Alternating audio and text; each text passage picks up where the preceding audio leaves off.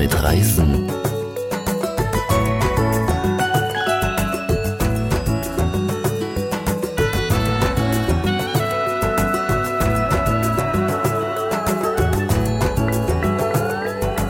Das erste Reiseradio für Profis im Internet.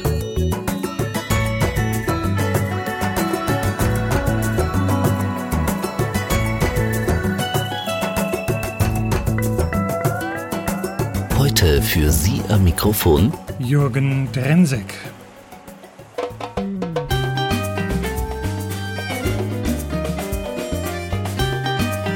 Ready for Takeoff. Unser Top-Thema heute Meine virtuelle Zeitreise durch Berlin. Lieber Jonas Roth, Sie haben mich jetzt eben überredet zu einem Spaziergang, den ich als gebürtiger Berliner oder zumindest als fast gebürtiger, der hier seit vielen Jahrzehnten lebt, sonst nie tun würde. Wenn ich nicht gerade irgendwelche Gäste hätte, nämlich rund ums Brandenburger Tor. Und ich muss jetzt sagen, das ist jetzt nicht sehr journalistisch, weil ich jetzt so begeistert bin. Es ist die wahnsinnigste Tour, die ich je durch Berlin mitgemacht habe. Und das lag daran, dass wir etwas dabei hatten. Nicht nur einen kleinen Ohrstöpsel, sondern eine Brille, mit der wir wahrscheinlich total blöd aussahen, aber die Sie entwickelt haben. Und jetzt müssen Sie den Hörern mal erzählen, was ist das mit der Brille? Was passiert da?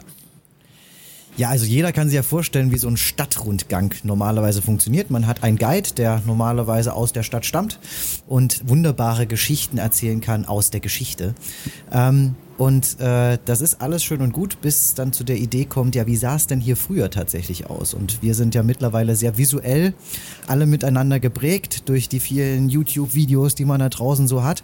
Ähm, und ich habe mir immer die Frage gestellt, ja, wie sah es denn jetzt hier wirklich aus? Die Postkarte äh, gibt mir noch nicht so eine mhm. richtige Vorstellung.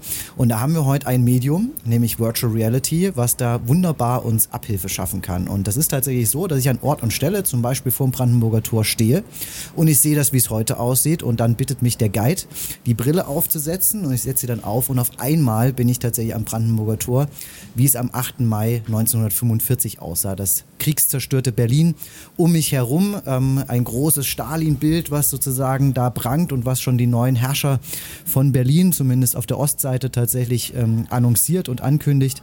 Und äh, ich kann mich halt in alle Seiten umschauen und ähm, das tatsächlich aufsaugen, wie es hier an dieser Stelle aussah. Und das, das war wirklich unheimlich beeindruckend, dass man auch dann auf dem Ohr noch die Kapitulationserklärung hörte aus dem Radio. Und es war fast schon ein bisschen spooky. Ja, absolut. Das ist halt, das sind diese Momente in der Geschichte, die natürlich ganz, ganz emotional wirken ähm, und äh, immer wieder auch wir uns ins Gedächtnis rufen sollten. Und wenn wir da mit so einer Tour einen kleinen Beitrag leisten können, dann ähm, äh, glaube ich, haben wir schon unseren Job ganz gut gemacht. Und ähm, ja, das ist, das ist letztlich die Aufgabe, dass man sich wirklich umschaut. Und natürlich das Schöne ist, man kann halt wirklich so einen schönen früher-heute-Vergleich machen. Also wenn man vorher das heute sieht, dann wie es früher aussah, um danach wieder die Brille abzusetzen und wieder eigentlich zu genießen, was heute aus diesem wunderbaren Pariser Platz ähm, wieder geworden ist. Ähm, das ist natürlich ganz, ganz toll und erfüllt einen, also mich zumindest, auch ein bisschen mit Dankbarkeit, wo wir heute wieder stehen als Deutschland. Auf der anderen Seite äh, stimmt, was Sie sagen. Auf der anderen Seite war es auch manchmal etwas irritierend. Wenn man heute durch Berlin läuft, hat man ja überhaupt kein Geschichtsbewusstsein mehr. Also jetzt junge Menschen, die vielleicht so 20 sind, die sehen halt Berlin als eine normale Stadt und da sind dann irgendwelche Steine auf dem Boden. Ah, da war die Mauer. Und das war für mich das Faszinierendste, beim ersten Mal die Brille anzuschauen und auf einmal mitten im Todesstreifen zu stehen. Genau, und ich glaube, das ist das ganz Wichtige, dass wir gerade den, den Jüngeren das halt vermitteln, was eigentlich hier an Geschichte passiert ist. Ich glaube, es ist auch tatsächlich, wer das nicht selber miterlebt hat, unvorstellbar, dass durch eine Stadt eine Mauer geht. Und ähm, das tatsächlich mal zu sehen und wirklich zu fühlen, wie das ist, dass hier tatsächlich, wir stehen jetzt hier gerade an, auf der Zimmerstraße, tatsächlich hier einfach die Mauer lang lief, zwischen quasi Wohngebieten einfach durch. Ähm, ja, das ist wirklich, das ist entscheidend und das kann halt Virtual Reality halt perfekt vermitteln, weil ich wirklich aus dem heutigen Geschehen rausgenommen werde und quasi äh, 30, äh, 40 Jahre zurückkatapultiert werde und tatsächlich einfach mal sehe, wie so eine hohe Mauer halt vor mir ist und wie sie durch diese Stadt durchschneidet. Und dieses Bewusstsein, dieses Geschichtsbewusstsein ähm, zu wecken, ähm, das ist immer ganz toll und das ist gerade ganz klasse, wenn wir mit Schulklassen unterwegs sind, ähm, weil die auf einmal tatsächlich sagen, boah, so krass, das war mal so und auf einmal so ein, das Gefühl für Geschichte entwickeln und vielleicht dann auch ein Geschichtsinteresse draus entsteht. Noch spannender wird es ja, wenn man dann durch diese Einkaufsmall an der Leipziger Straße geht, an die Vossstraße kommt und auf einmal sieht, naja, hier gab es nicht immer nur Plattenbauten. Genau, also auch da eine Stelle, die sich massiv verändert hat. Ähm, 1938 wurde dort der sogenannte, die sogenannte neue Reichskanzlei ähm, als erster Baustein für das ähm, gewollte, äh, für die gewollte Welthauptstadt Germania, die ja Gott sei Dank dann nicht äh, zur Umsetzung kam, ähm, errichtet. Und das ist natürlich ein unfassbares Gebäude. Also was wirklich äh, massiv groß ist, ähm, tatsächlich erstaunlich schlicht, muss man ja sagen. Aber genau dafür stand ja dieses nationalsozialistische Regime ähm, tatsächlich einfach mit Größe Größe, mit schierer Größe Macht demonstrieren. Ähm, und das ist schon tatsächlich beeindruckend. Und was ich tatsächlich ähm, sehr beeindruckend finde, das genau gegenüber, also da, wo heute die Mall of Berlin tatsächlich beheimatet ist, ähm, dort tatsächlich auch immer schon in früheren Zeiten ein Kaufhaus stand, ähm, nämlich von der jüdischen Familie Wertheim, ähm, die dann später enteignet wurde. Und das ist natürlich krass, dass diese beiden Pole tatsächlich, um es mal so zu formulieren, ne, die, diese, diese Vernichtungsmaschinerie, die von Hitler dort aus gelenkt wurde, genau gegenüber von einem jüdischen Kaufhaus Haus ähm, äh, errichtet wurde, das ist natürlich irgendwie völlig absurd und grotesk. Dann sind wir ein paar Meter weitergegangen und haben dann wirklich vermintes Territorium betreten. Etwas, wo die meisten Stadtführer in Berlin aus guten Gründen auch eher dran vorbeischlängeln sich, weil sie diesen Ort unbedingt vermeiden wollen als einen Ort, der dann zu einem Wallfahrtsort wird für bestimmte Gruppen. Wir standen auf dem Führerbunker und wir standen nicht nur auf dem Führerbunker, was allein schon eine gruselige Situation war durch die Brille, sondern sind dann auch hinuntergesunken in den Führerbunker hinein. Ist das nicht fast schon ein bisschen zu viel ein Overkill an Gefühlen, was Sie den Leuten dazu muten? Ich glaube, wir müssen uns damit auseinandersetzen und wir müssen das im Gedächtnis haben und ich finde das durchaus ganz bewusst, dass wir äh, äh damit auch konfrontieren müssen, was äh, äh, das auch ausmacht. Ähm, äh, wir wollen niemanden erschrecken, wir wollen auch kein Gruselkabinett ähm, sein, sondern wir wollen Geschichte so authentisch wie möglich zeigen. Und dazu gehört es natürlich, dass ähm, die Riege um Adolf Hitler sich quasi eingebunkert hat, im wahrsten Sinne des Wortes, ähm, mit viereinhalb Meter dicken äh, Decken, ähm, äh, die Einschläge auf Berlin zwar noch gehört hat, aber sich eigentlich letztlich abgeschottet hat und sich weiter radikalisiert hat und letztlich junge Menschen, alte Menschen äh, rausgeschickt hat, ähm, um, um die Stadt äh, zu verteidigen. Und das tatsächlich ähm, äh, zu spüren und zu sehen, ähm, was sie da gemacht haben, dieses Regime, ähm, glaube ich, ist wichtig, um uns immer wieder vor Augen zu führen, dass genau das eben nicht mehr passieren darf. Egal wie eine Situation ist, dass wir tatsächlich für die Freiheit und die Demokratie einstehen. Und das kann man eben nur darüber verstehen, wenn man Geschichte versteht und wie das passieren konnte. Natürlich, der große Höhepunkt am Schluss ist am Brandenburger Tor zu stehen und das auch durch die unterschiedlichen Zeitsprünge zu erleben, damals direkt nach dem Kriegsende, dann eben zur Zeit des Mauerbaus und dann zum Zeitpunkt des Mauerfalls. Nun ist Berlin natürlich prädestiniert für so eine Zeitreise. Heißt das auch, Time Ride muss sich auf Berlin beschränken mit so etwas? Nein, überhaupt gar nicht. Also äh, äh, ich glaube, jede, jede äh, Stadt, egal wie groß oder wie klein sie ist, natürlich ist Berlin, ich würde mal so sagen, die, ein Brennglas für die Geschichte, tatsächlich insbesondere für die Jüngere.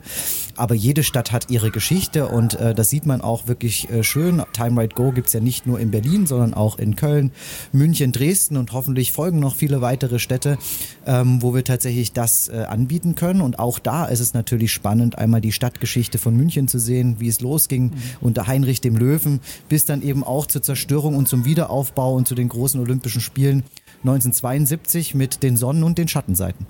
Dann haben Sie mir eben verraten, genau dass das der Punkt ist, dass Sie jetzt mit Ihrer Expertise, mit all dieser Software und der Hardware eben auch anbieten, Städten, die das vielleicht gar nicht für möglich gehalten hätten, dass sie jemals in Frage kämen, so eine historische Zeitreise speziell für sie zu entwickeln. Gibt es da schon viele Anfragen?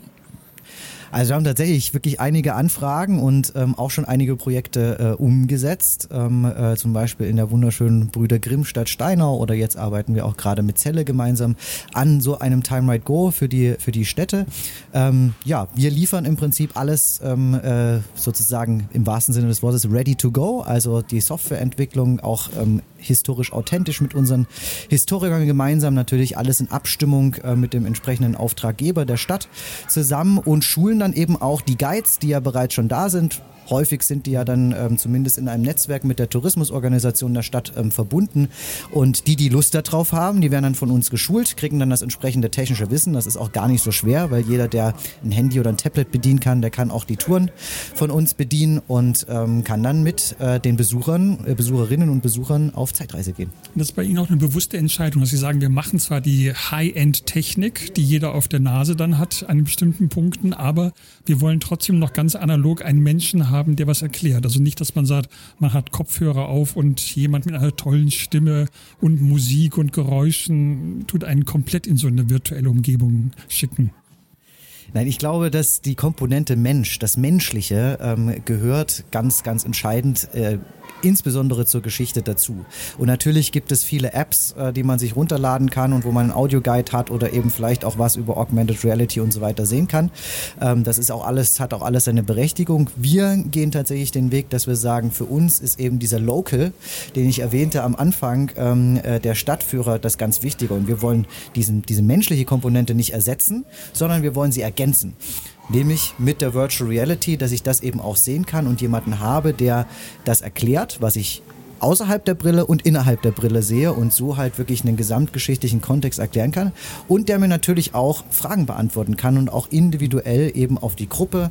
Ist es eine Familie? Ähm, sind es vielleicht Leute, die es selber noch erlebt haben? Sind es Zeitzeugen, Augenzeugen, die natürlich ganz andere Fragen stellen als jetzt eine Schulklasse? Und das ist, glaube ich, ganz wichtig und deswegen setzen wir auf das Konzept und empfehlen das auch all unseren Kundinnen und Kunden, dieses Konzept wirklich so zu machen. Und man muss auch ganz ehrlich sagen, man hat immer jemanden dabei, der sich auch mit der Technik auskennt und der geschult ist und entsprechend dann eben auch, sollte tatsächlich mal was passieren, dass man aus Versehen auf den An- und Ausknopf kommt und die Brille ausgeht, dann eben auch entsprechend reagieren kann und helfen kann und dann funktioniert das alles reibungslos. Ähm, anders als bei einer App, die dann vielleicht abstürzt oder wie auch immer und man kommt nicht klar oder man hat nicht den entsprechenden aktuellsten Browser oder die Software runtergeladen oder das Handy hat tatsächlich schon ähm, äh, ja, das Datenvolumen ausgeschöpft. All die Probleme ähm, kennt man, glaube ich, selber, ähm, wenn man unterwegs ist in Städten und so ist alles vorbereitet und man geht einfach auf Tour und ist dann nach 90 Minuten einmal durch die Zeit gereist. Mit wie vielen Menschen zusammen reise ich dann durch die Zeit? Das ist ganz unterschiedlich, natürlich, wie man das möchte. Aber wenn man jetzt so an einer normalen klassischen öffentlichen Tour teilnimmt, dann sind das in der Regel zwischen 12 und 18 Personen. Ähm, also tatsächlich überschaubar. Ähm, und äh, natürlich kann man auch exklusiv ähm, eine Tour für sich buchen. Also zum Geburtstag mal das alte Berlin äh, oder das Berlin durch die Zeit sehen, ähm, äh, ist immer ein schöner Anlass, ähm, tatsächlich das nochmal zu tun. Und wie viel kostet das? Dann nicht unwichtige Frage. Genau, also tatsächlich für einen Erwachsenen sind es äh, 29,90 ähm, äh, tatsächlich, also wo dann quasi der Tourguide und die Brille ähm, mit dabei sind. Ähm, natürlich haben wir auch ermäßigte Preise. Mhm. Sind Sie eigentlich schon Ehrenmitglied in der Gilde der Taschendiebe? Weil ich habe es jetzt gesehen, wir sind ja alle mit unseren Brillen da rumgestanden. Also wenn da in einem Gewühl am Brandenburger Tor stehst, das ist ja sozusagen die Einladung par excellence. Naja, also wir weisen natürlich tatsächlich ähm, äh, unsere äh, Teilnehmer darauf hin, dass man aufpassen soll. Und da ist ja wieder das Schöne, wir haben unseren Guide dabei, der tatsächlich das auch anschauen kann. Und ich kann verraten, dass wir noch nie einen Verlust hatten. Weder, dass uns ein Mensch in der Zeit verloren gegangen ist, noch äh, dass irgendwie ein Portemonnaie ähm, am Brandenburger Tor ähm, oder auch auf dem Marienplatz in München verloren gegangen ist, wo es ja auch ähnlich wuselig ist. Also das ist tatsächlich bisher ähm, kein Problem. Da ist es eher so, ähm, dass tatsächlich der ein oder oder andere von einem Junggesellenabschied ähm, meint, äh, äh, lustigen Spaß machen zu können. Aber Gott sei Dank sind ja unsere Teilnehmer in der Zeit abgetaucht in ihren Brillen und ähm, haben da bisher noch keine, keine Störung gehabt und der Guide hat da alles unter Kontrolle. Wir werden sicherlich ganz viele Instagram-Bilder demnächst sehen, nicht nur von Menschen auf Segways oder Rädern oder Bierbikes, sondern jetzt demnächst auch mit einer dicken, nicht mit einem Brett vorm Kopf, mit einer Brille vorm Kopf vor dem Brandenburger Tor. Danke für das Gespräch. Vielen Dank. Was mit Reisen? Sie hörten das erste Reiseradio für Profis im Internet. Eine Produktion von Jürgen Drenseck. Besuchen Sie uns auf www.reiseradio.org. Dort gibt es auch weitere Informationen zu den Themen der Sendung. Übrigens, Reiseradio lässt sich ganz leicht als Podcast abonnieren. Dann hören wir uns sicher wieder, wenn Sie mögen, bei unserer nächsten kleinen Sendung, wann und wo immer Sie wollen. Ach ja, nur der guten Ordnung halber, hören gerne, aber nichts anfassen, das hat was mit unseren Rechten zu tun. Schöne Reise.